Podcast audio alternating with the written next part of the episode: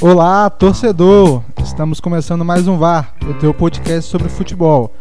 É Eduardo que vos fala e comigo, Estevão. Boa noite, torcedores. Hoje temos um assunto demais também, como sempre. E comigo nessa bancada de especialistas, comentaristas, entendedores do futebol, João Vitor Barcelos. Fala galera, João Vitor que vos fala aqui. Hoje tem muita resenha para vocês, hein? Vamos lá. Nosso primeiro tópico da pauta: Campeonato Brasileiro, querido Brasileirão. É, tivemos um jogo que nós destacamos no último programa, falamos que provavelmente seria um jogaço e, e cumpriu o que prometeu. Fluminense Botafogo, um duelo interessante pelos técnicos, Diniz e, e Barroca. E eu assisti ao jogo, fiquei bem satisfeito com o que eu vi. Já lanço logo que o resultado foi injusto. É, eu não vi esse jogo, mas tive que poder dar uma olhada lá pra gente vir cair e dar uma cornetada. Onde não tem o que cornetar, fico triste pelo Fluminense do, do Fernando Diniz ter perdido um jogo que 99% das pessoas concordaram em que foi muito injusto. E feliz pelo Barroca, que eu conheço ele, o Barroca, como queiram, o Eduardo Barroca por ter acertado esse time do Fluminense sem desculpa nenhuma, de que não teve pré-temporada, que não tá, esse time do Botafogo, desculpem, que não tá que não tá tendo tempo para treinar, que o calendário é apertado. Chegou 10 dias, duas vitórias, se não me engano, foi? 10 dias dos, duas vitórias. No, e eu vinha falando, 10 dias, duas vitórias, terceira vitória, e eu vinha falando que o elenco do, do Botafogo, dos tirando do Flamengo, os outros três do Rio, era o melhor entre eles. Era o mais equilibrado entre aspas, abre aspas, equilibrado, fecha aspas pra gente. E o Barroca, três jogos, três vitórias, não é? Tô certo? Acho que é três jogos, três vitórias. Vamos ver daqui pra frente. É, eu queria destacar é, a entrevista do próprio Barroca no final do jogo, é, dizendo que o futebol brasileiro tem que aplaudir o Fernando Diniz. Então, me chamou muita atenção é, da visão de jogo que esse treinador tem, porque a gente costuma ver alguns treinadores experientes do futebol brasileiro e que iniciaram também as carreiras sempre fugindo muito do que foi o jogo na entrevista. É, e o Barroca fez algo totalmente diferente. A gente lembra por agora o Roger caiu no Palmeiras e o, o Rogério Ceni quando caiu no São Paulo. Caíam muito porque no momento que iam dar entrevista depois dos jogos que os resultados não vinham, queria falar o que não aconteceu no jogo de maneira nenhuma. E o Barroca teve todo esse mérito de enxergar e de preparar a sua equipe para jogar contra o Fluminense, que está melhor hoje por ter mais tempo de trabalho. E aí, discordando até um pouquinho do, do que o Estevam acabou de falar, eu considero o time do Fluminense até um pouco melhor de qualidade individual do que o Botafogo. E no jogo coletivo também é melhor, porque tem mais tempo de, de preparo da equipe do que o, o Botafogo. É, eu queria destacar os gols que o Fluminense perdeu, o do Luciano e o do Caio Henrique, que frente a frente com o goleiro, desperdiçar aquele tipo de gol, faz falta no final. É, a, a dupla que iniciou jogando pela primeira vez na temporada, que a gente tanto queria ver, Pedro e, e Paulo Henrique Ganso, desde o início, um 9 e um 10 clássicos. Eu achei muito interessante, gostei muito da movimentação. Pedro está voltando em alto nível. É, para mim foi o que mais me chamou a atenção. E o Botafogo com esse meio-campo que começa a se destacar, né? O Alex Santana garantiu duas vitórias, seis pontos para o Fogão na primeira divisão é algo que a gente tem que olhar com, com carinho e foi a vitória do futebol. É, o Botafogo, mesmo com bem, bem menos posse de bola do que o, o, Fluminense no final da partida, mostrou que é possível fazer um time organizado com peças que são um pouco mais limitadas que as outras. Eu, ach, eu achei, gostei muito do jogo e considero que o futebol brasileiro precisa de mais pessoas, mais treinadores como Barroca e Diniz. O outro jogo foi o Corinthians e Grêmio. Um 0 a 0 movimentado até. Não achei o jogo bom. É, não, achei, não achei o jogo bom, mas foi movimentado. Teve uma bola do Luan na trave, dois chutes do Wagner Love e acabou o jogo. Foi isso. Aí o VAR que anulou um pênalti que seria ridículo se houvesse a marcação. Vamos começar então aqui com uma análise clubista, como a gente sempre falou, porque tem uns um corintiano na mesa. Discordo, Eduardo. Foi um jogo chato pra caralho. Mais uma vez o Corinthians apático, jogadores preguiçosos. E o Cleison no final do jogo, na entrevista, falando que. Deixou falando não, deixou escapar que jogaram por um empate. Porque o Grêmio via com o time titular, era o Grêmio multicampeão, era o Grêmio isso, era o Grêmio aquilo. E o cara ele não fez nada para mudar esse jogo durante o jogo. O Luan que acertou uma bola na trave numa falta, que depois disso desapareceu, não é o mesmo Luan. O Everton que tá no bolso do Fagner até hoje, já tem que devolver o Fagner, devolve para a família, que o que jogou de bola na marcação era esplêndido. E eu, vamos para os pontos negativos do jogo, um jogo muito chato, muito feio de se ver. Corinthians mais se defendendo do que tudo. O Manuel vale se destacar, não é aquele exímio zagueiro que sai jogando, mas ele usa muita frase bola pro mato que é jogo de campeonato. Não perdeu uma dividida, enquanto o Avelar fez uma partida péssima. Quando chegava na linha de fundo não acertava nada. E o Carille no segundo tempo fez 6 por meia dúzia, como sempre ele faz. Entra o Wagner Love no lugar do Bocelli. Faz mais do que o Bocelli. O Bocelli, na verdade, perde um gol no início do jogo, um, um gol de cabeça, que o Paulo Vitor faz uma grande defesa. Para mim, o Bocelli perdeu aquele gol. Porque você não cabeceia, você tem tempo para escolher o canto. Que cabecear em cima do goleiro, cabecear no meio. Tá de sacanagem. Tá de sacanagem comigo. E no final do jogo, a entrevista chata do Carilho, eu tenho que acompanhar, infelizmente. É meu clube. Um cara que arruma mil desculpas. É calendário, é isso, é aquilo outro. Eu destaquei aqui um ponto anterior do jogo do Botafogo do Fluminense, aonde o Eduardo Barroca em nenhum momento reclama disso. Um cara que teve 10 dias para trabalhar, mostra uma evolução muito melhor, com jogadores muito, muito pior tecnicamente do que o do Corinthians. Vamos ver onde vai dar, porque o brasileiro, para mim, já pode descartar 5 pontos em 12. Para mim é para brigar meio de tabela, não é, entra nem no G6 de, de Libertadores. Agora que eu acho que eles estavam com a cabeça no jogo contra o Flamengo, onde que eu queria só fazer uma uma breve crítica que os ingressos do jogo do, contra o Flamengo para o jogo contra o Grêmio foram os preços foram aumentados em 320% dependendo do setor. Isso é fora de lógica com o torcedor brasileiro, por tudo que o nosso país vive, pelo torcedor que é o do Corinthians, que é o time do povo, aonde se encontra, para quem não conhece a história, onde se encontra o estádio, por ali não é um setor rico de São Paulo. Então, para mim, eu já vou começar com até a Copa América, eu ainda não vou mandar o fora Carilli porque o Mano ainda está empregado. Mas passou a Copa América, que esses 17 dias que ele tanto chora para trabalhar e eu não ver, no mínimo, Sornosa no banco, no mínimo isso, eu já vou começar a soltar o meu fora Carilli, que ele vai pra puta que pariu, porque saiu uma informação hoje que o salário dele é de 700 mil reais. O salário do Carilli não é de 400, igual estavam divulgando. Setoristas do Corinthians divulgaram ele num, num negócio que a gente participa lá, que tem mais de 1.500 mil torcedores do Corinthians, um blog, que o Carilli recebe 700 mil. E falou que veio por amor, só se for por amor o dinheiro. É, só destacando que esse aumento de 300% aí nos ingressos é o risco de eliminação. o Flamengo já, já, esgotou a carga de ingressos, né? Como visitante. É, o Mengão. É, eu também vi o jogo, o Corinthians e o Grêmio. Eu queria destacar um, um cara que o Estevão não falou, o Matheus Vital. Eu vi o primeiro tempo, o primeiro tempo pelo menos, eu vi o primeiro tempo e uns 15 minutos do segundo tempo. Fora de posição, como o Estevão disse, é o jogador que mais levava perigo ao, ao Grêmio e com jogadas individuais e, e, muitos dribles. E um cara também que está muito mal ainda, né? O, o Bozelli que esperavam que chegasse. Teve duas jogadas de contra-ataque que ele errou o passe no meio de campo, dando contra-ataque pro Grêmio. Então ele foi muito mal. E deu mais margem para agora, além do isso, acontecer quarta-feira, que o Wagner Love vai ser titular, com certeza, depois desse jogo. E que entrou bem no segundo tempo. Vai ser o Bocelli que vai jogar? É. Então a lei do isso vai ficar pro segundo tempo. Porque o Flamengo gosta de uma lei do isso. Mas é.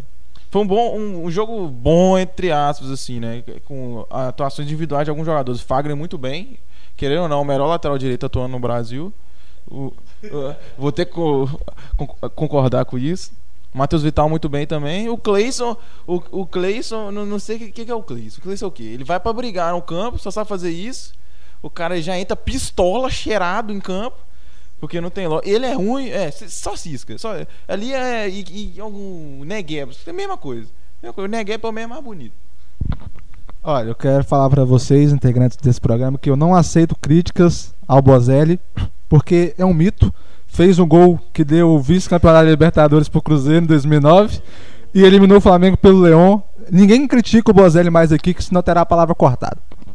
O João Vitor destacou o Matheus Vital, que tem uma característica diferente dos nossos meias. É um cara que parece que a bola gruda no pé dele, mas jogando fora de posição, eu não posso nem cobrar o menino. Porque o menino vai cortar pro meio, vai bater pra com a perna ruim. Não tem nem cobrar, tem que cobrar o infeliz do técnico Carilho. E eu queria fazer só mais uma crítica para encerrar o assunto Corinthians nas contratações. O Gil tá perto é, de voltar, é um cara que chega para ser titular, sem sombra de dúvida, já chega, veste a camisa e tem que ir pro jogo. Deve ter uma pré-temporadazinha quando teve, tiver a pausa, deve ter um descanso e tudo mais. E falando de Everaldo e Matheus Jesus, que foram. Matheus Jesus foi anunciado, Everaldo vai ser anunciado depois do dia 17, onde acaba o contrato com, com o Fluminense, porque o Corinthians está com medo de do Fluminense entrar na, na FIFA com modo de aliciamento. E os dois não poderão jogar na Copa do Brasil. Eu não sei que planejamento essa diretoria tem. Com os dois serão 15 reforços para o time, 16 com o menino lateral direito que está emprestado para continua emprestado à ponte, é da ponte, continua emprestado. Eu não sei aonde, que planejamento eles têm, porque no brasileiro, jogando desse jeito, esquece. Não briga pro G6, muito menos G4, vai brigar em oitavo, décimo, tô sendo realista, sem dose de clubismo, porque o Carilho aceitou todo jogador que vinha.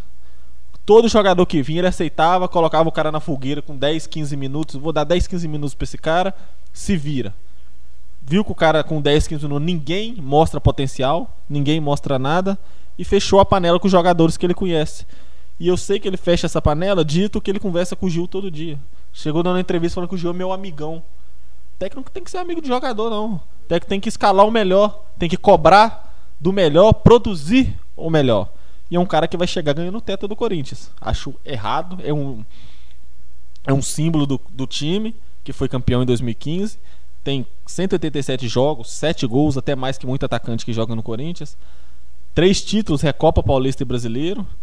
Mas chegar ganhando o que o Fagner e o Cássio, que já rejeitaram a Europa, já rejeitaram outros, outros clubes brasileiros, ganham, para mim é uma mancada de diretoria. Não sei se elas vão aumentar o salário dos caras, que estão num casa de 600, 650 mil reais. O Gil chegando, chega ganhando 600 mil reais é muita coisa. E o Everaldo e o Matheus, que eu não entendo porque trouxeram dois caras que não vão poder jogar.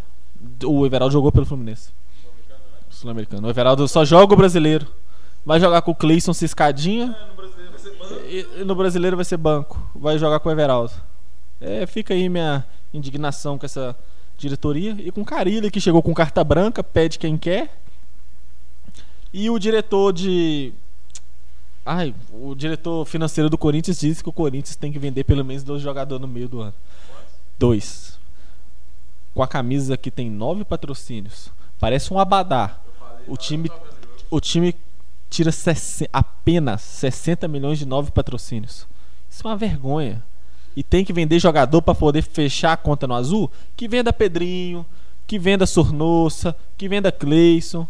Mas segure quem honra essa camisa e os caras que querem jogar. E dá um chacoalhão no Jadson porque o cara tá acomodado. E complementando que essa informação que o Estevão trouxe, são dois jogadores, mas é, o valor que o Corinthians tem que fechar é de 50 milhões de, de venda. 54 milhões, então, para ser preciso. Quais jogadores do Corinthians vai vender só dois que vai valer 54 milhões? É uma loucura, mas vamos lá, o Coringão vai estar nessa, nessa loucura aí de fazer esses jogadores é, e fazer 54 milhões. É, próximo jogo aqui, Flamengo 2, Chapecoense 1. É sempre ruim ter que noticiar uma vitória do Flamengo, é uma desgraça. Vamos deixar aqui pro mais clubista do Brasil e mais playboy do conselheiro dar o pitaco inicial. Eu vi esse jogo, acordei bêbado domingo só pra ver esse trem aí de ressaga, pra ver esse jogo horrível novamente. Mas o Flamengo começou muito bem esse jogo, o time reserva. Eu acho que a, a, a parte positiva do trabalho do Abel até agora é que ele tá rodando o elenco, isso vai ser fundamental. É, vídeo que depois da, da parada da, da Copa do Mundo, é, da Copa América, tem, é, se o Flamengo passar do Corinthians na, na, Copa do Brasil, tem jogo, eu acho que do, da, assim, da pausa até o final do mês praticamente. Quarto domingo, quarto domingo, quarto domingo. E é Copa do Brasil, Brasileiro Libertadores. Copa do Brasil, Brasileiro Libertadores. Então você precisa ter dois times bem. E até agora no Brasileiro o time tá, entre aspas, dando conta do recado com a molecada. E tem alguns medalhões no, no, no time reserva. Mas o, foi um bom jogo. O, o primeiro tempo, gostei muito. Destacar os, os, dois volantes, Pires e Ronaldo, que jogaram muita bola. Pires foi o jogador que mais deu, é, acertou passo no jogo. Ronaldo foi muito bem também. Para mim, o Ronaldo foi o melhor da partida.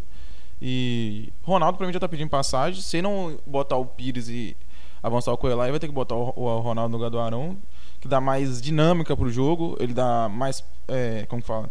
Ele vê mais o, o jogo, tem mais visão de jogo. Ele deu muitos passos pro Rodinei em infiltração assim, pro Rodinei passar nas costas do marcador. Então eu gostei muito da partida. O Lincoln fazendo gols. Ele com sequência é um bom jogador.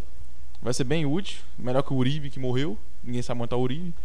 Mas é, o Diego Giras perdeu o pênalti de novo, novamente pipoca. Nada de novo sobre o sol. Deu uma bike no rebote ainda. Então é, foi, foi o Diego de sempre. Foi o Diego de sempre.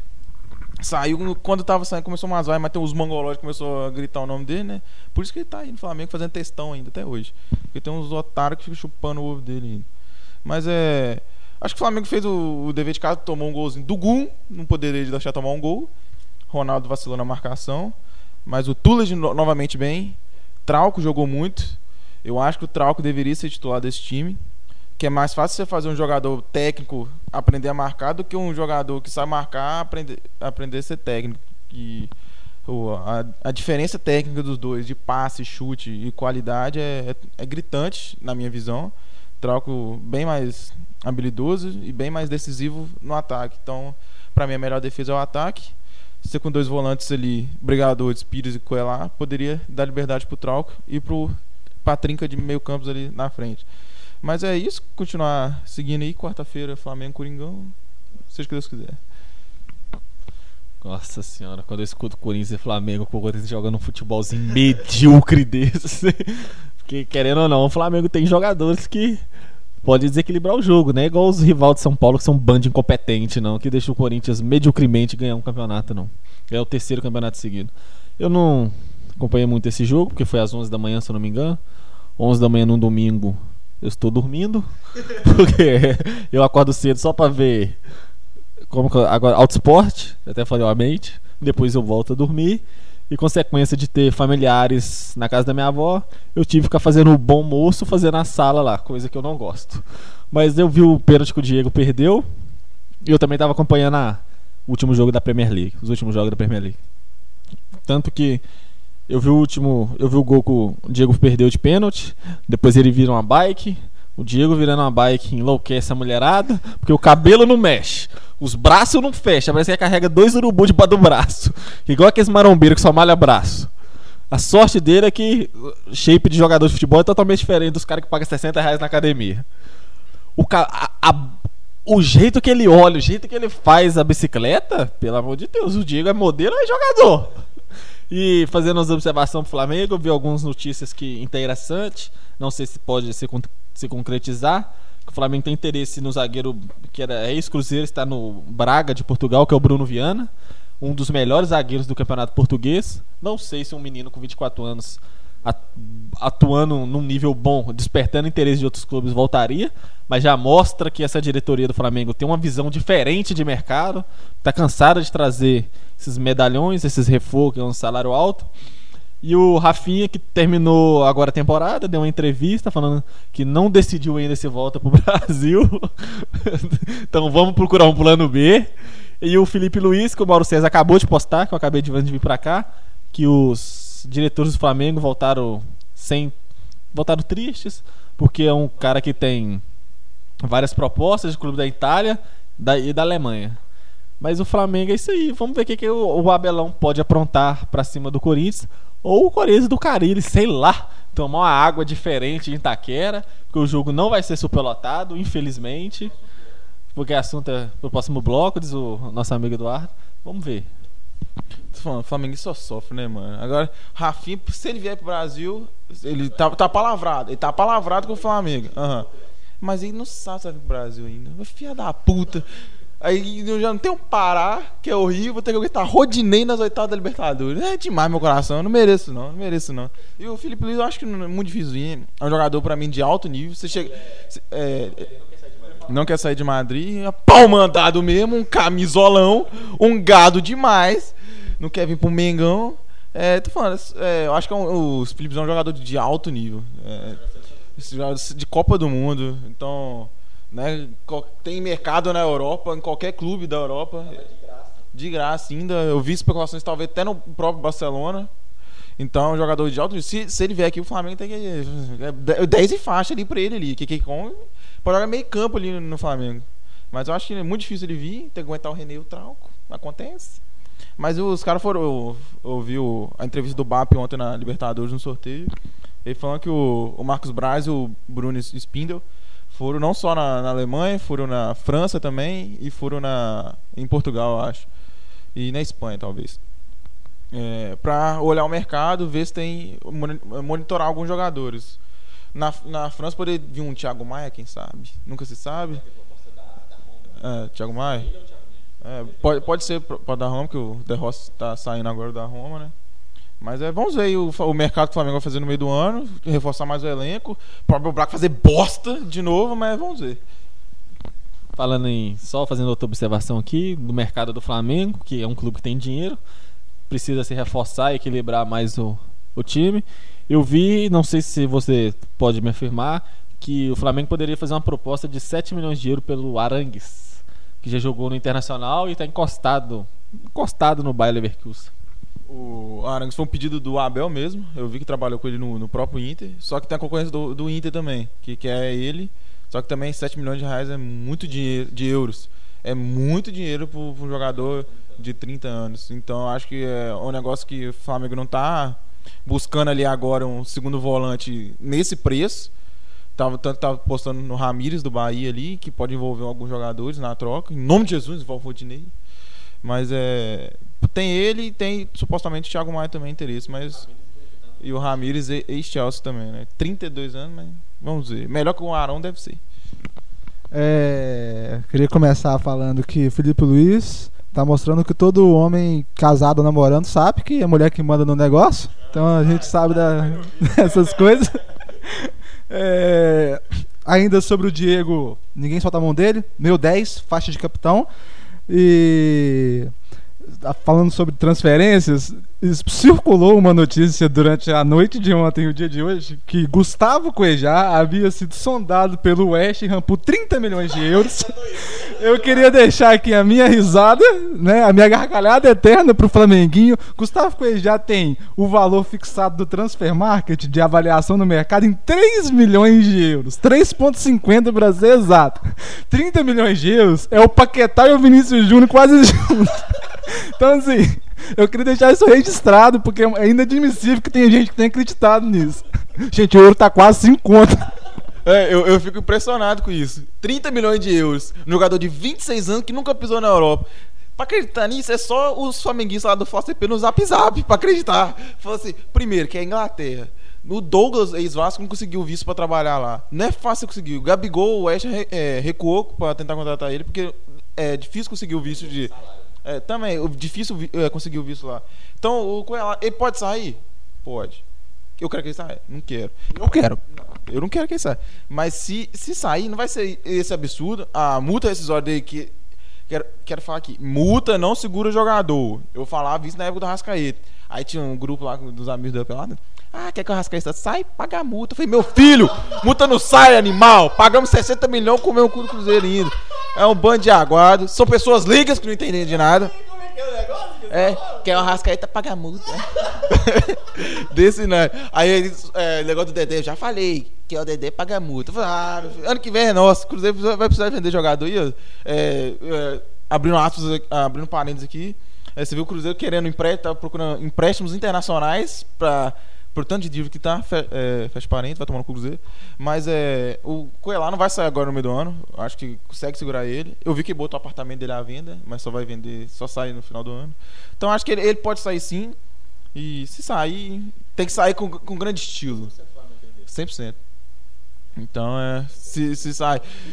Não, é igual o cara ainda fez o, favor de transferir ainda 30 milhões de euros, isso dá 164 milhões de reais. Eu falei, meu filho, é o Coelho não é o Tony Cross, não, porra. Vocês estão em choque?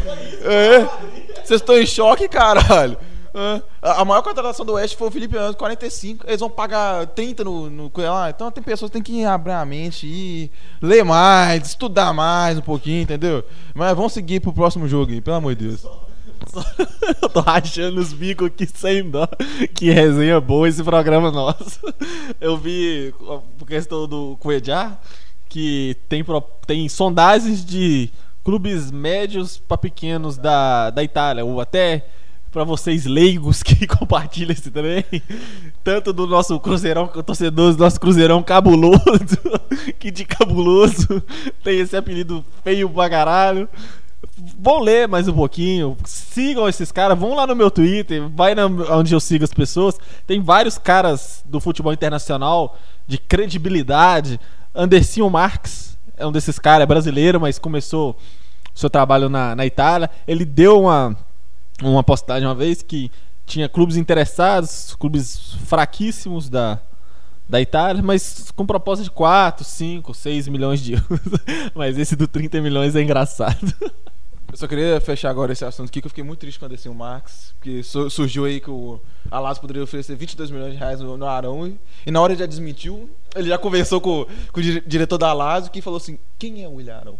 Então desci o Max me deixou muito triste. Próximo assunto. É, eu queria só comentar duas coisinhas breves sobre o Gustavo já que eu abri falando. É, gente, existem duas coisas importantes. Uma é o seguinte: o mundo inteiro sabe que chama censo. Então, na hora que você escutar esse tipo de, de notícia, é, dá uma pesquisada, que o que eu vou contar para vocês agora é segredo. Existe uma ferramenta desenvolvida no século, entre o final do século XX, dos anos 2000 e o século XXI, que passa em 2001, chamada Google. É uma coisa interessante, lá tem, você pode pesquisar assim, conversor de moeda. Aí você coloca lá quanto que vale o euro e faz a conta no real. Para quando sair uma notícia dessa, você fala assim, ó, mas esse cara vale 160 e poucos milhões de reais, o Gustavo Coelho do Flamengo. Então eu só queria deixar algumas diquinhas como essa. Serve não só para futebol, como para várias outras tendências da sociedade. É sempre bom a gente poder verificar antes de sair falando alguma coisa. É, e só para para não dizer que eu não comentei sobre o jogo, o Flamengo tinha que ter goleado. O time já vai conhecer horrível, vai cair, porque nós precisamos de mais três pro Vasco não ir. Chapecoense é então vamos lá. Próximo aqui, Inter 3, Cruzeirão Cabuloso 1. Um minuto de luta aqui pelo futebol do meu Cruzeiro. Que acabou depois do Mineiro, eu fico muito triste com isso. É, queria mandar um fora mano, seu retranqueiro, você não merece treinar o meu Cruzeirão cabuloso. Eu só queria deixar um questionamento aqui para todos os nossos ouvintes. O que está acontecendo com o nosso Cruzeirão cabuloso? Respondendo ao João Vitor, eu estava rondando informações lá no, nas minhas redes sociais. A, alguma maioria da torcida do Cruzeirão cabuloso, que eu também estou triste. Fecho com o Eduardo. Fechado, fechado, fechado com o meu Cruzeirão cabuloso. Que é o time do povo também, que eu fiquei sabendo. Eu tô indignado. Ô, oh, piada, Cruzeirense é um bicho fugido mesmo que eles estão dando esse, essa queda de rendimento pela falta do Marquinhos Gabriel.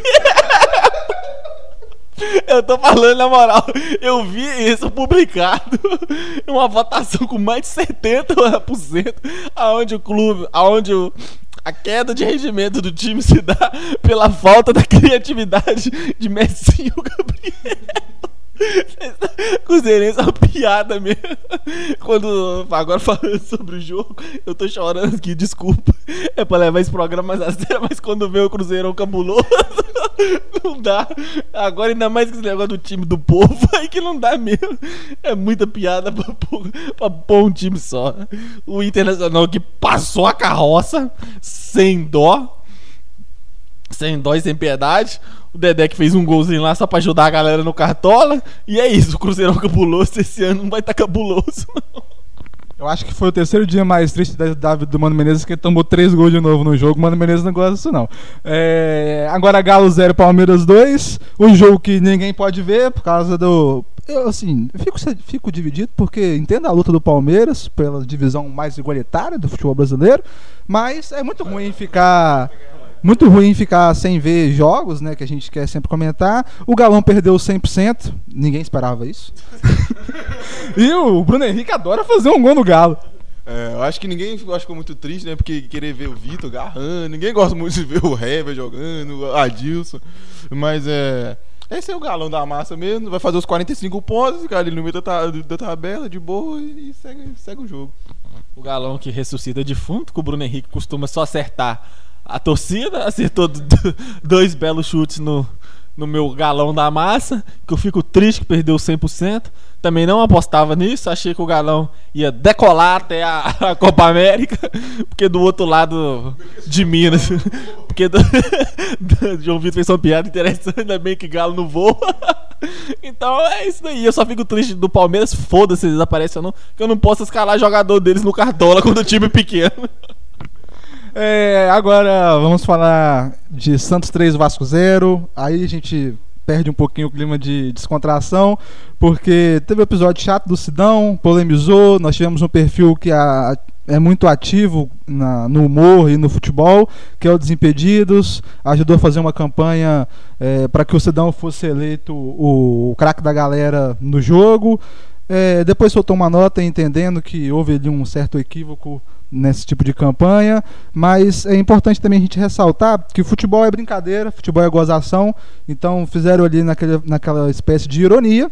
Para mim, a crítica maior vai para a emissora por ter entregue o troféu, poderia ali ter ter soltado é, uma nota, explicando, ah, o Cidão foi eleito, claramente foi uma ironia, brincadeira de torcedores, nós não vamos entregar o troféu ao atleta, muito pela questão do respeito ao profissional. É, foi uma cena constrangedora da repórter, acho que é Júlia alguma coisa, Júlia Guimarães, é, entregando, ela mesma tenta explicar no momento, ela foi muito bem, é, eu critico na emissora o mentor naquilo ali que dirige, alguém sempre dá a palavra final, todo mundo sabe disso. E como disse o Léo Bertozzi, tem que ter um VDM em qualquer tipo de programa. O VDM é aquele cara que está na reunião acompanhando e fala assim: ô, oh, vai dar merda. Então, alguém tinha que ter avisado isso na transmissão. Parabenizo o Casa Grande por ter se manifestado logo depois. E o Vasco também, para quem não viu, soltou uma nota muito interessante, é, colocando esses contrapontos de que entende a ironia de brincadeira de futebol, mas que nesse caso com o Sidão foi mais um desrespeito ao atleta do que uma brincadeira. Então a gente é, respeita muito o Sidão pelo, pelo profissional que ele é, a gente sabe que ele comete falhas, não é um goleiro bom, mas é, isso tem que ser bem dividido e ainda mais pela história de vida que o Sidão tem, é, merece todo o respeito possível. É, primeiro eu acho que a zoeira tem que ter no futebol. O futebol é isso, o futebol é descontração com os amigos, é isso que a gente está fazendo aqui. É, eu acho que o Desimpedidos ele, tentou fazer a, brincadeira, não no intuito de humilhar, acho que é um consenso entre nós três aqui, mas sim de, pela zoeira. Fizeram isso com o Rodinei, com o Massa Araújo. Teve um amistoso no, contra o Brasil que o cu dela foi eleito o craque do jogo. O Galvão falou que é cu dela. O Galvão sabe de tudo. Mas ali no momento foi o, tipo o Dia das Mães, ele já estava triste, né? Já deu entrevista triste, porque estava com o nome da mãe dele, tem uma atuação ruim. E foi, um, foi algo extremamente constrangedor. Acho que na, na euforia do momento, acho que todo mundo achou engraçado na votação. Ganhou com 90%. Eu achei justo, deu um chapeuzinho no solteiro. Entendeu? Mas é falando sério, eu acho que foi um algo que não, não é para ser repetido. É, pode ser repetido, mas eu acho que não vejo o erro no, no Desimpedidos, sim na própria Globo, não pelo o, o, o, troféu, o prêmio, mas sim por entregar o negócio. Acho vai continuar tendo, só que eu acho que teve algumas mudanças. Parece que os comentaristas também vão opinar, então o voto do público vai ter, tipo, se vai um voto, por exemplo, para o jogador.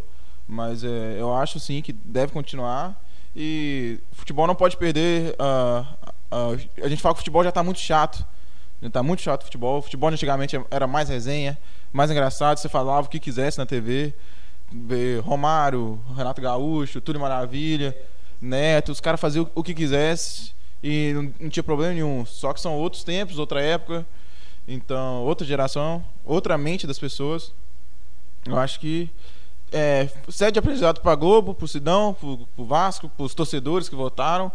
Mas é, é isso aí mesmo e vai Vascão rumo à Série B. Eu já vou ser um pouco mais rúdico em falar que faltou respeito das pessoas que votaram, porque não acompanha a trajetória do Sidão, aonde Estavam se comemorando domingo, Dia das Mães, e o Sidão perdeu a mãe dele. Por ele não, eu, até então na matéria que eu vi não citou a causa. O, a torcida do Santos com o maior desrespeito gritando o nome do Sidão. Estamos falando de um profissional que está ali. Não estou falando da qualidade dele, estou falando do ser humano Sidão, que passou uma vergonha em rede aberta para milhões de pessoas assistindo esse jogo. Falhou? Falhou. Mas quem tem que cobrar ele é o técnico, é a direção do Vasco. Não é torcedor querer humilhar um cara que tem uma trajetória complicada, difícil, independente se você acha ele bom ou ruim, eu acho ele ruim, muito ruim. Mas o que fizeram com ele foi de uma tremenda sacanagem, tanto da Globo quanto das pessoas que votaram naquele momento.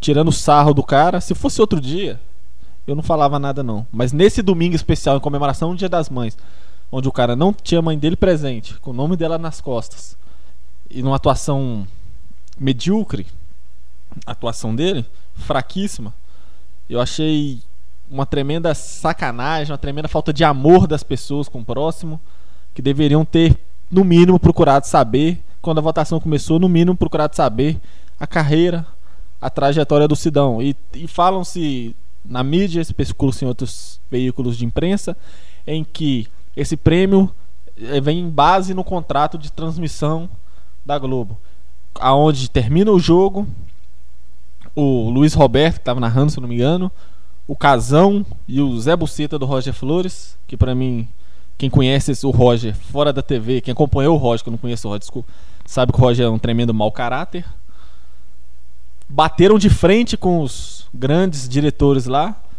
e os diretores obrigaram. Ou nenhum, nem a, a menina Júlia Magalhães queria entregar. Foram obrigados por questões contratual.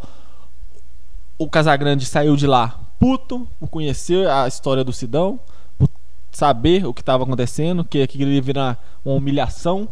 Ninguém se colocou no lugar do profissional, o cara que está ali colocando o pão e o leite na mesa da família dele.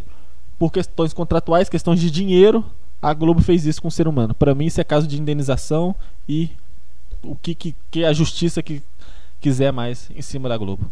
É, deixa eu, as condolências aí pro Sidão, esse momento difícil, mas agora vamos falar sobre o jogo.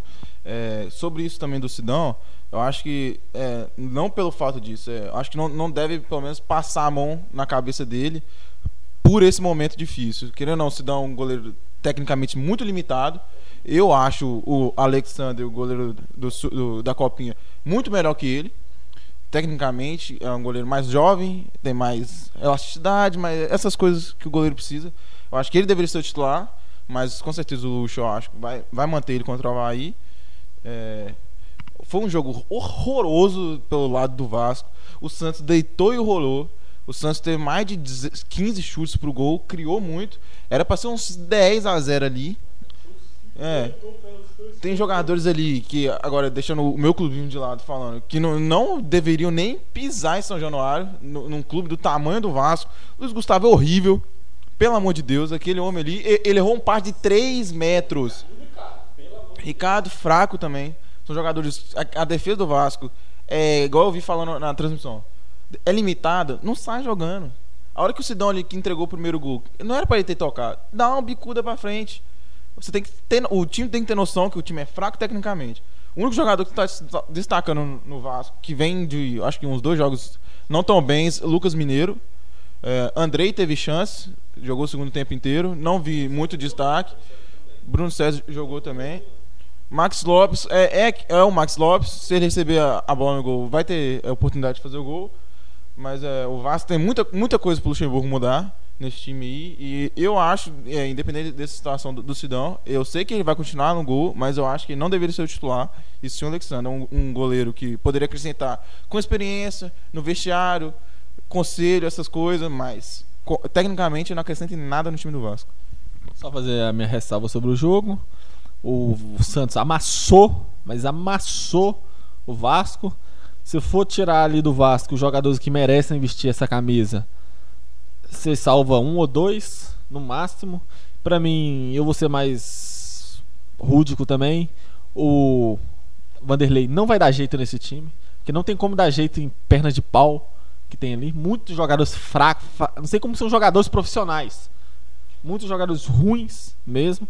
Esse Lucas Mineiro não deve ficar no, no Vasco, porque já tem clubes grandes interessados, com valor, com poder aquisitivo um pouco melhor do que o do Vasco.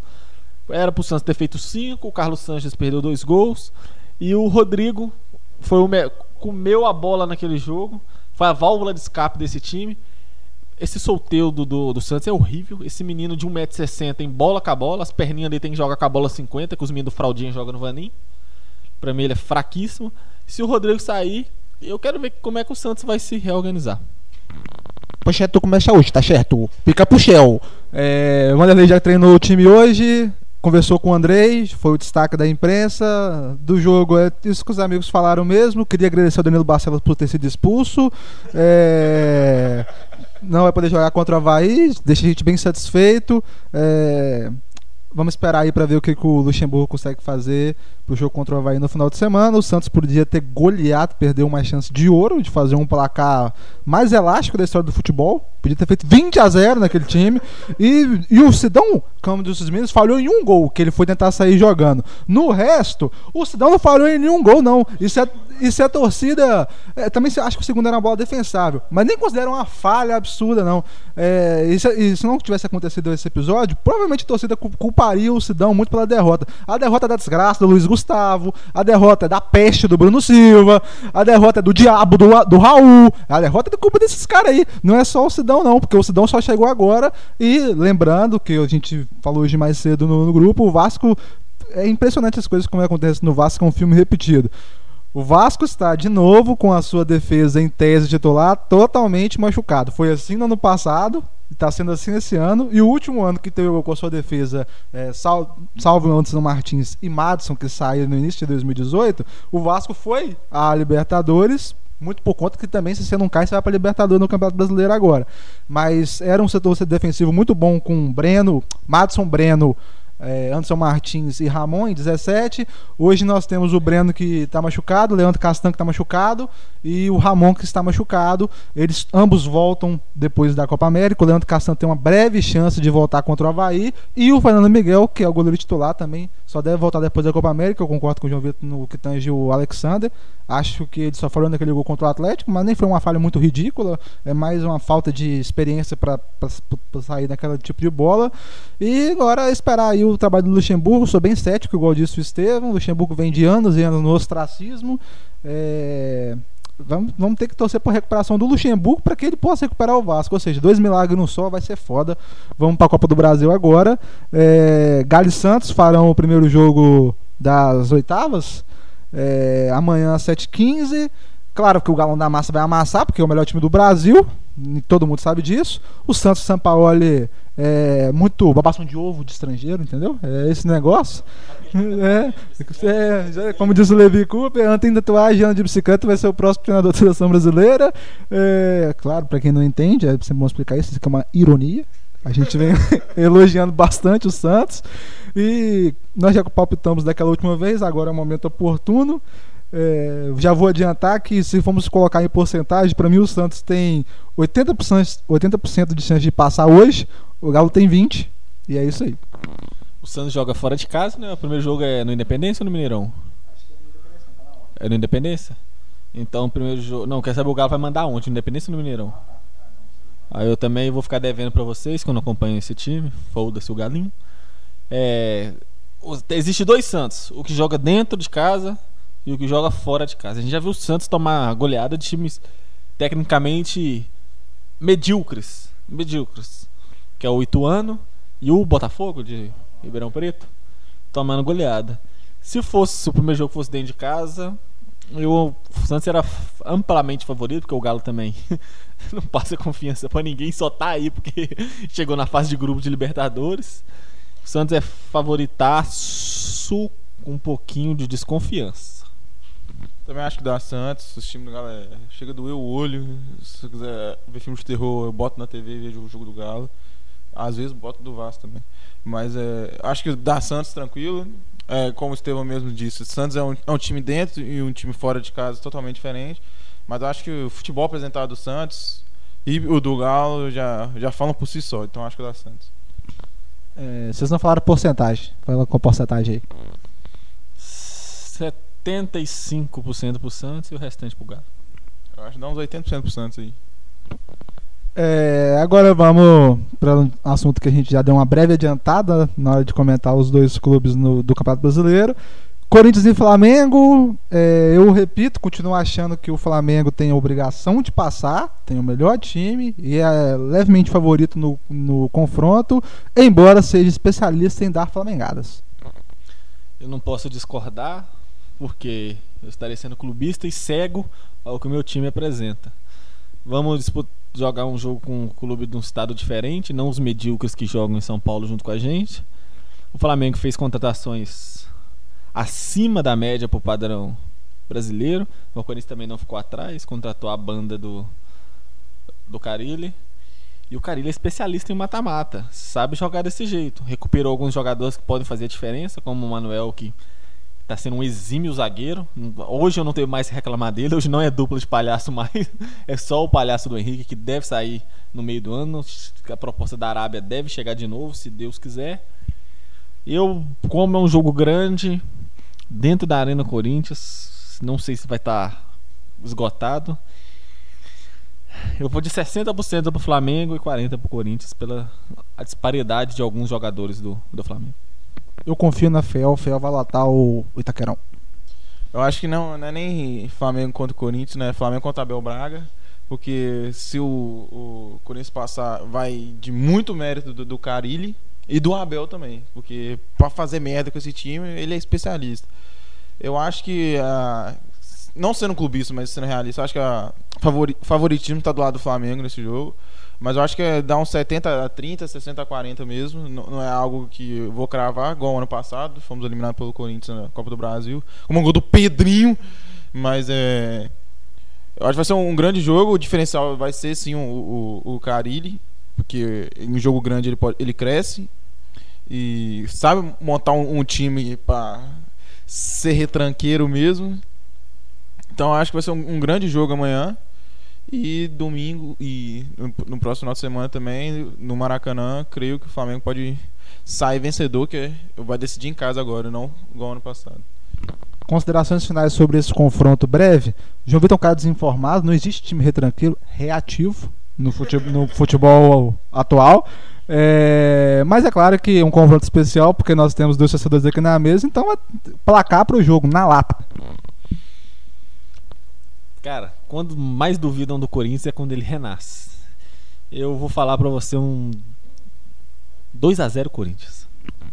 2x1 Flamengo, o Flamengo não fica sem tomar gol, não. Vai ser um jogo do de feio. É, Fluminense Cruzeiro.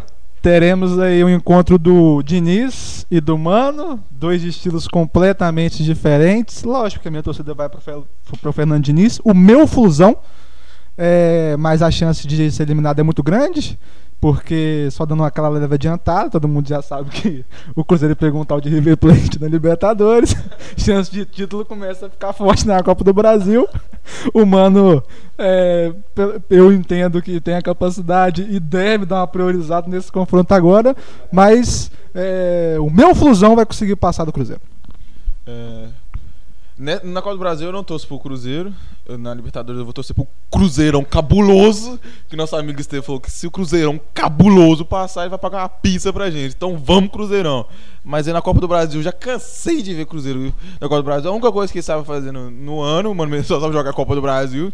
O Flusão do Fernando Diniz vai botar ele na roda, que vai ter Gans e Pedro, craques, lendas, lendários do futebol mundial. Espero que o Cruzeiro tome na beirada do Toba, porque eu odeio o Cruzeiro e odeio especialmente todos os cruzeirenses do universo. Espero que o Fernando Diniz, na, na preparação desse time, mostre muitos vídeos contra o jogo contra o Grêmio, para chegar amassando o meu Cruzeirão cabuloso, que é um, um time de uma torcida ridícula, me desculpe o palavreado, porque quando perdeu eu não vi ninguém nas minhas redes sociais mais, eu vi um só falando que o Fábio falta pra ele é igual pênalti. é o que eu venho falando há muito tempo desse goleiro mal posicionado deles, que eles têm, que é ídolo deles. Cada um fica com o ídolo que merece. Espero que o Ganso. Que, ó, ó, deixa eu só fazer uma ressalva no jogo antes. Enquanto o Corinthians tem Sornosa, o Fluminense que não paga salário tem um cara do nível do Ganso. É uma tristeza, é doideira. Esse futebol é doido mesmo. Espero que o, que o Fluminense faça um bom placar, 2 a 0 se possível, com o Ganso e o Pedro deitando e rolando, o Caio Henrique deitando e rolando. Qual outro mais jogador? Vamos falar pra nós. O Gilberto dando assistência. O Alan desarmando tudo. O Matheus Ferraz fazendo gol, que tiraram o gol dele na última rodada. Ele deve estar triste, vai meter gol. Espero que o Fluminense passe a carroça em cima do Cruzeirão cabuloso. o time do povo.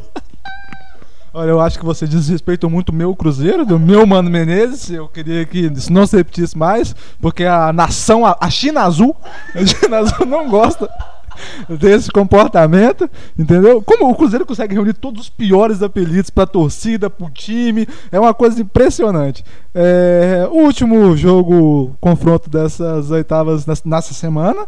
é, Fortaleza e Atlético, eu quero que o Atlético se ferre, porque um dos diretores de futebol que eu mais detesto na história do futebol brasileiro chama é, Petralha, e, então por isso torçar- torcerei contra o Atlético que joga um grande futebol, que é muito bom dentro de campo, mas tem essa figura caricata do futebol brasileiro que eu espero que passe longe agora do Atlético no futuro, para que eu possa prestigiar com mais carinho o Furacão. Eu vou, eu vou, ainda vou ver essa desgraça dessa temporada fechar as portas, porque esse time merece tudo de pior no mundo, tem essas desgraças, como de, diretor sacar praga é, um lixo humano. Eu acho sim que dá Fortaleza. Se já ganhou nesse, no Brasileirão, já acho que foi na segunda rodada, ganhou do, do mesmo Atlético, o Atlético tinha titular, ganhou de 2x1 lá, primeiro jogo é lá. Então acho que pode fazer o, o dever de casa ali. Eu acho dá Fortaleza aí. Mas no, no confronto eu acho que quem passa sim é o Atlético, mas Nesse primeiro jogo eu acho que dá um Fortaleza aí 2x1. Eu quero que o Rogério Ceni ganhe esse jogo para também mostrar serviço, que o Rogério é campeão da Série B e estadual. E tá na final da Copa do Nordeste, é um cara que tá aparecendo no futebol. Foi muito sucateado num clube onde ele é ídolo. Não só no clube onde ele é ídolo, o Rogério Ceni é um ídolo nacional, que é um dos goleiros referência que a gente tem no mundo. Se vocês que aprenderam achando que goleiro sai com o pé com o Manuel Neuer em 2014, é porque não viram o Rogério Ceni jogar. Isso é uma tremenda de uma falácia. Um cara que tem 112 gols, se eu não me engano. Se, se ele não souber jogar com o pé, não é o Manuel Neuer que vai saber jogar com o pé. Espero que o Fortaleza ganhe, pelo Petralha ter feito uma babaquice enorme na, na entrevista.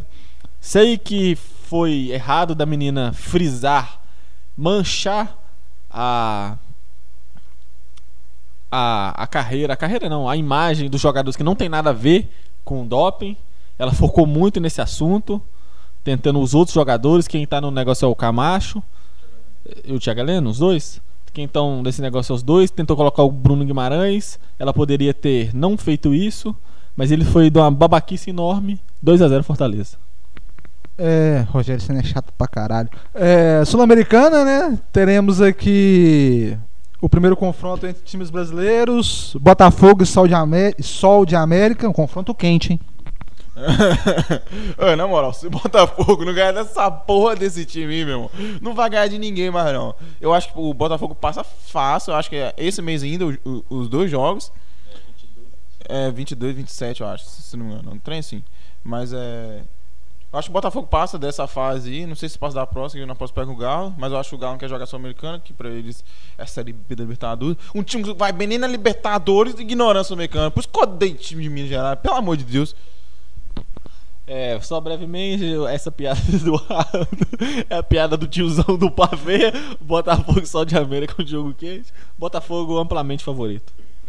É, o próximo é a Universidade La Calera. Dizem que existe esse time, eu pesquisei no Google não achei. É, versus o Galão da Massa. É claro que o Galão da Massa vai sacudir. E é isso aí. É, acho que o Galo, com os times C, que não quer jogar essa porra esse trem, com o Alejandro no gol, eu acho que passa desse jogo aí, mas pede pro fogão da massa, fogão cabuloso. Não, fica só cruzeirão cabuloso, melhor. Fogão incrível. Elimina o Galo na próxima, é, próxima fase. Vamos torcer pra torcida mais bonita de Minas Gerais, que é a torcida do Galo, Porque sofre, sofre, mas tá apoiando o time. O Galo é amplamente favorito. Vamos ver se vai fazer valer esse favoritismo em campo. Fluminense Atlético Nacional. Quero ver o Fernando Diniz doutrinando no, no continente. Se o Fluminense não der duas goleadas, não tô satisfeito. O Flusão só toma no toba também, né, coitado? Pegar o Atlético Nacional, o time mais forte que o time brasileiro pegou o Atlético Nacional, que foi o Fluminense. Eu torço pra passar, não sei como que tá o Atlético Nacional, tô falando aqui, mas já é um outro Atlético Nacional daquele de 2016, com aquele time campeão, com o Rueda. Mas agora eu não sei como que tá esse time aí. Eu torço pro Fluminense. Foi. Caralho, cuzão! O Fluminense se fudeu nesse sorteio. Vamos, vamos torcer pro Fluminense passar, né? É isso aí. É, o Atlético Nacional não existe mais. Aquele não existe né, mesmo, não, porque os jogadores são tudo aqui no Brasil e a maioria é banco. É, Corinthians, o Corinthians deu a maior sorte entre Sul-Americano e Libertadores do sorteio. Pegou um time venezuelano, o Deportivo Lara. É, o Coringão na massa com certeza vai passar, Coringão do povo. E é isso aí, não tem muito o que discutir. Deportivo Lara, puta que pariu. É, faço de suas as minhas palavras. Se o Pepe Carilli não eliminar o Deportivo Lara, quem ele vai eliminar? Flamengo. Se ele não eliminar o Deportivo Lara, ele elimina o Flamengo. É, ano passado o Pepe Carilli fez o Júnior Duda fazer dois gols no Deportivo Lara. Foram 7 a 2 mas esse ano o time vem decaindo, jogando futebol feio, mas o Corinthians é bom, amplamente favorito contra o Deportivo Lara. É, agora sim, Libertadores, tivemos um sorteio quente. Eu estou muito insatisfeito com essa porcaria de sorteio. O Flamengo pegou o Paysandu da, da, do Equador, uma coisa ridícula, mas vamos lá, vou começar na ordem. River Plate Cruzeiro. O Cruzeiro se fudeu muito. E vou torcer pro Cruzeirão Cabuloso passar, porque o Estevam vai ter que pagar uma pizza pra gente. Minha torcida é pro Cruzeirão cabuloso passar. Se vai passar, eu não sei, porque o River tá, não tá vindo muito bem agora no Campeonato Argentino e na temporada. É, vídeo a fase de grupo que fez na Libertadores. É, não muito boa, mas é, pausa para a Copa do, pausa para Copa América. É, vai começar a temporada deles lá. Então as oitavas de final que a gente vai estar no meio da temporada aqui, lá eles começam a temporada. Então vem muitos reforços. Como tanto o River quanto o Boca vão se reforçar muito bem para as oitavas da Libertadores. Eu creio. Eu estou, eu estou dividido, porque eu quero comer uma pizza, mas eu quero que o Cruzeiro se foda. Então, não sei o que opinar desse jogo. O Cruzeiro pode se fuder mais pra frente, mas a pizza é só agora. O nosso Cruzeirão cabuloso, que eu fiz uma promessa aqui alta, porque eu sei que vai tomar uma ataca do River Plate, porque o presidente do Cruzeiro falou que eles ganharam do River Plate nos anos 70. Vocês estão de sacanagem comigo, né? Depois não quer que a gente faz piada com o Cruzeiro no nosso podcast, né? Não adianta escutar e depois me xingar na DM, não, tá? Porque é isso aí. A janela de transferência agora no meio do ano deve ser quente o River Plate, mas o Boca, a gente citou que são clubes que investem pesados em seus elencos, tanto que o River Plate foi o campeão, o atual campeão da Libertadores.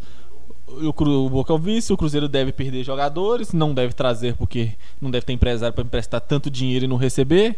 Ah, o Itaí Machado está com o nome no SPC. E é, a galera quer a pizza, tá torcendo pro Cruzeiro.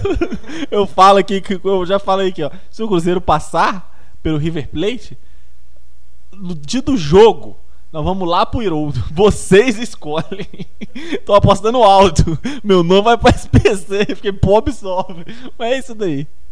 Eu só queria corrigir o, o, o Estevão aqui, que não é Cruzeirão, é Cruzeirão Cabuloso não, tá bom? O mundo teme lá, bestia negra. Você tem que. Você tem que entender isso. Meu Cruzeirão Cabuloso vai deitar os cabelos no River Plate. É, o outro confronto que envolve brasileiro, o Atlético Paranaense também. Ai, que coisa linda. Vai pegar o Boca Juniors. Eu espero que o Boca Juniors ganhe roubado pra ser mais gostoso ainda.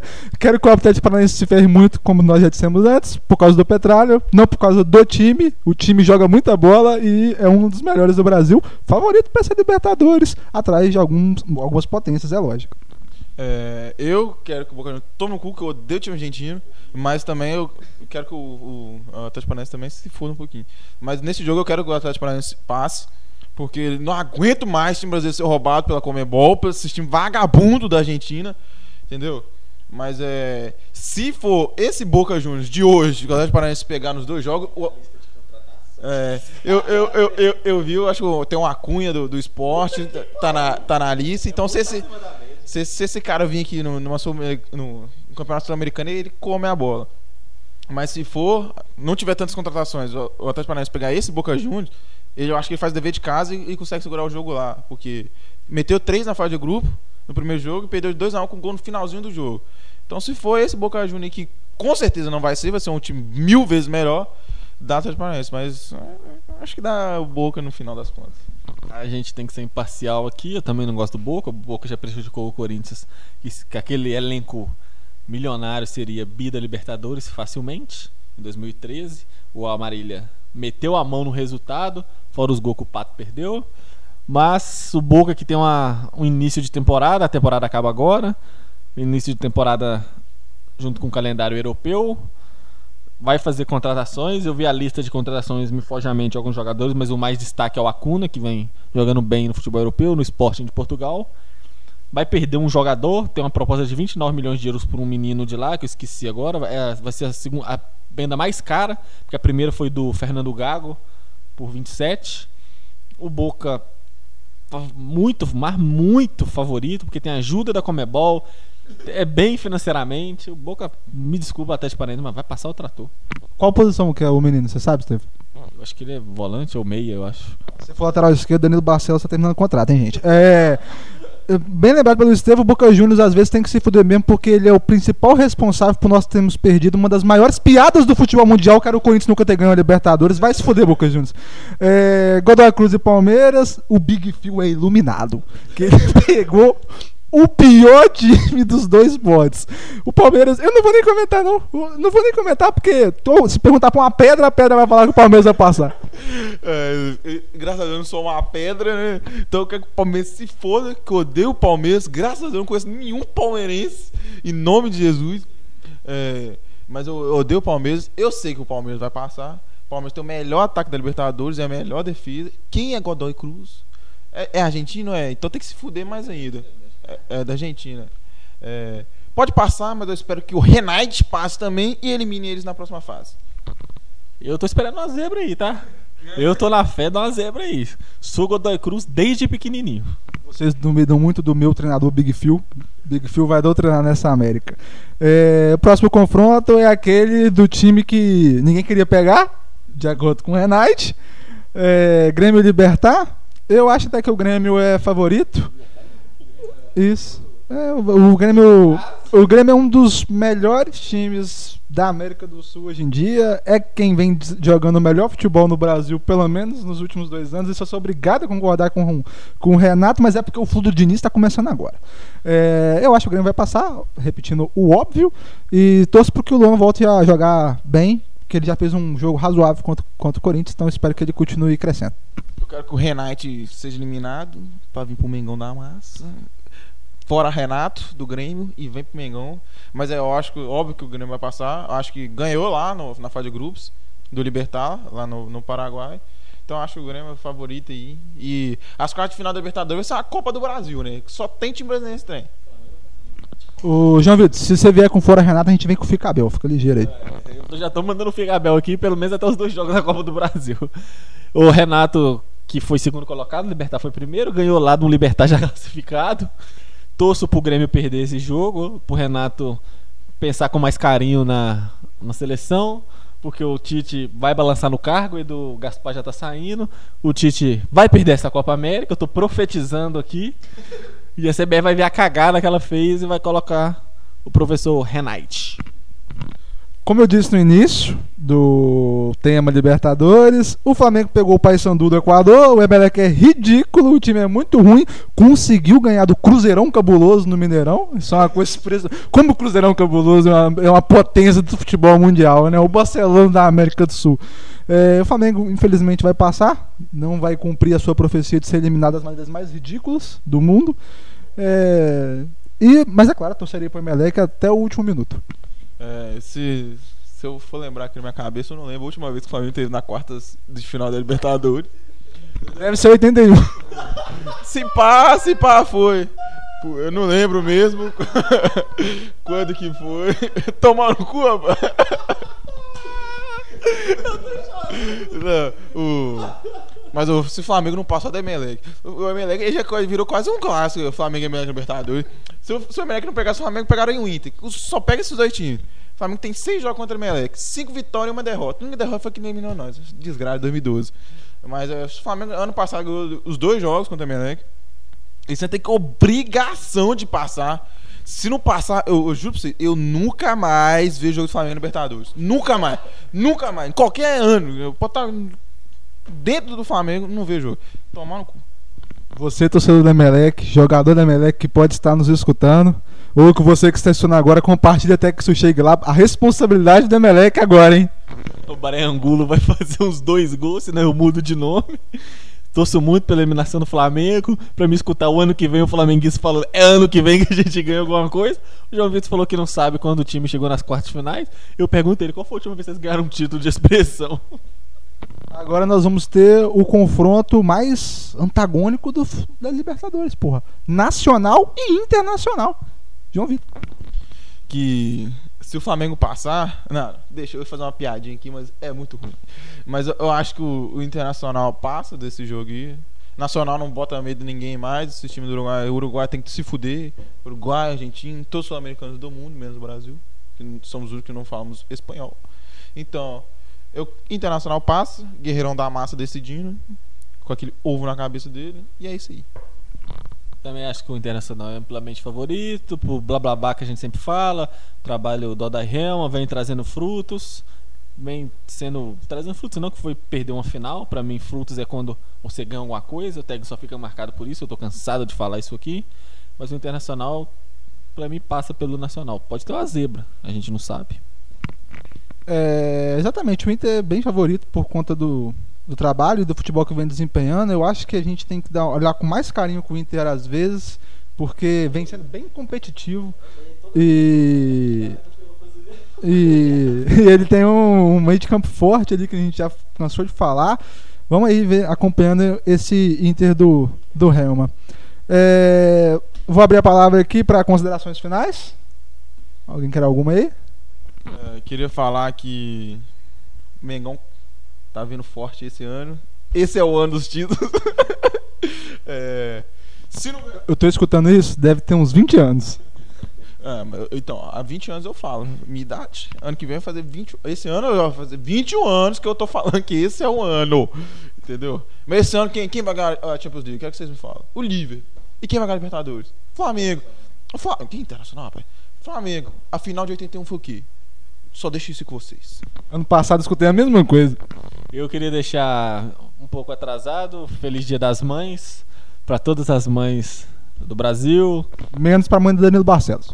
E para a mãe do João Pedro, nosso integrante que não está aqui mais, que o programa está muito melhor sem você, se você se você tá escutando aí. Um feliz Dia das Mães, um feliz Dia das Mães para minha futura sogra, que ainda tá para surgir. Um abraço para todo mundo, um beijo nas crianças e continue ouvindo a gente, criticando, para a gente sempre estar tá filtrando e melhorando o nosso programa, participando no Twitter, no Facebook, e é isso daí. É, vamos deixar aí um abraço carinhoso para todos. Nos siga nas redes sociais. Nós estamos no Instagram, Central do VAR, no Twitter também, arroba Central do VAR, no Facebook, agora nós temos uma página lá também. E eu acabei de esquecer. Ah, não.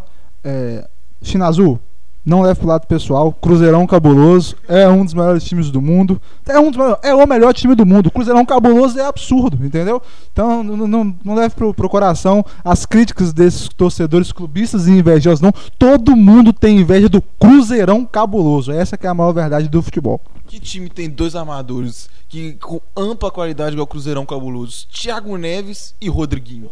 Não existe um time na América do Sul, no mundo que está na galáxia, na Via Láctea, com tanto poder ofensivo igual o Cruzeirão cabuloso, não?